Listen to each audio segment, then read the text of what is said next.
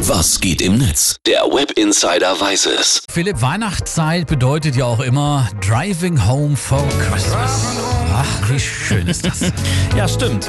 Spätestens zu den Feiertagen fahren ja die meisten zu ihren Familien. Ja, da trifft man dann unter Umständen auch wieder viele alte Freunde wieder. Ja, oder zum Beispiel Klassenkameraden. Für viele bedeutet Weihnachtszeit oder halt die Zeit zwischen den Jahren nämlich Klassentreffen oder Freundeskreistreffen stehen an. Philipp, in den sozialen Medien bereiten sich deswegen die User schon ganz eifrig gegenseitig auf dieses große Ereignis vor. Was hast du da für uns gefunden? Äh, Biba Boboline, die schreibt zum Beispiel bei Twitter, bald ist Klassentreffen, was ich mir vorgenommen habe, fünf bis zehn Kilo abnehmen, Doktortitel kaufen, Blitzehe mit Chris Hemsworth.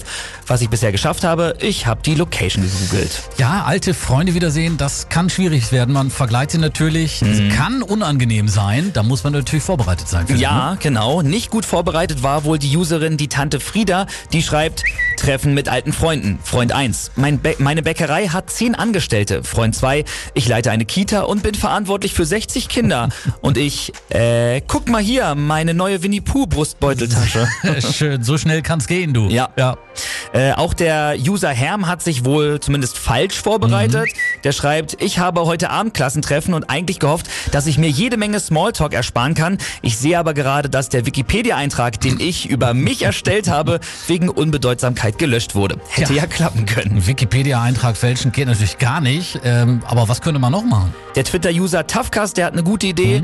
Der schreibt, nimm zwei Freunde im Anzug mit rein, Kopfhörer im Ohr, ausgebeulte Sakkotasche. Die folgen dir dann dezent, aber recht offensichtlich überall hin. Vor der Tür parkt eine dunkle Limousine, da sitzt Freund Nummer drei drin mit laufendem Motor.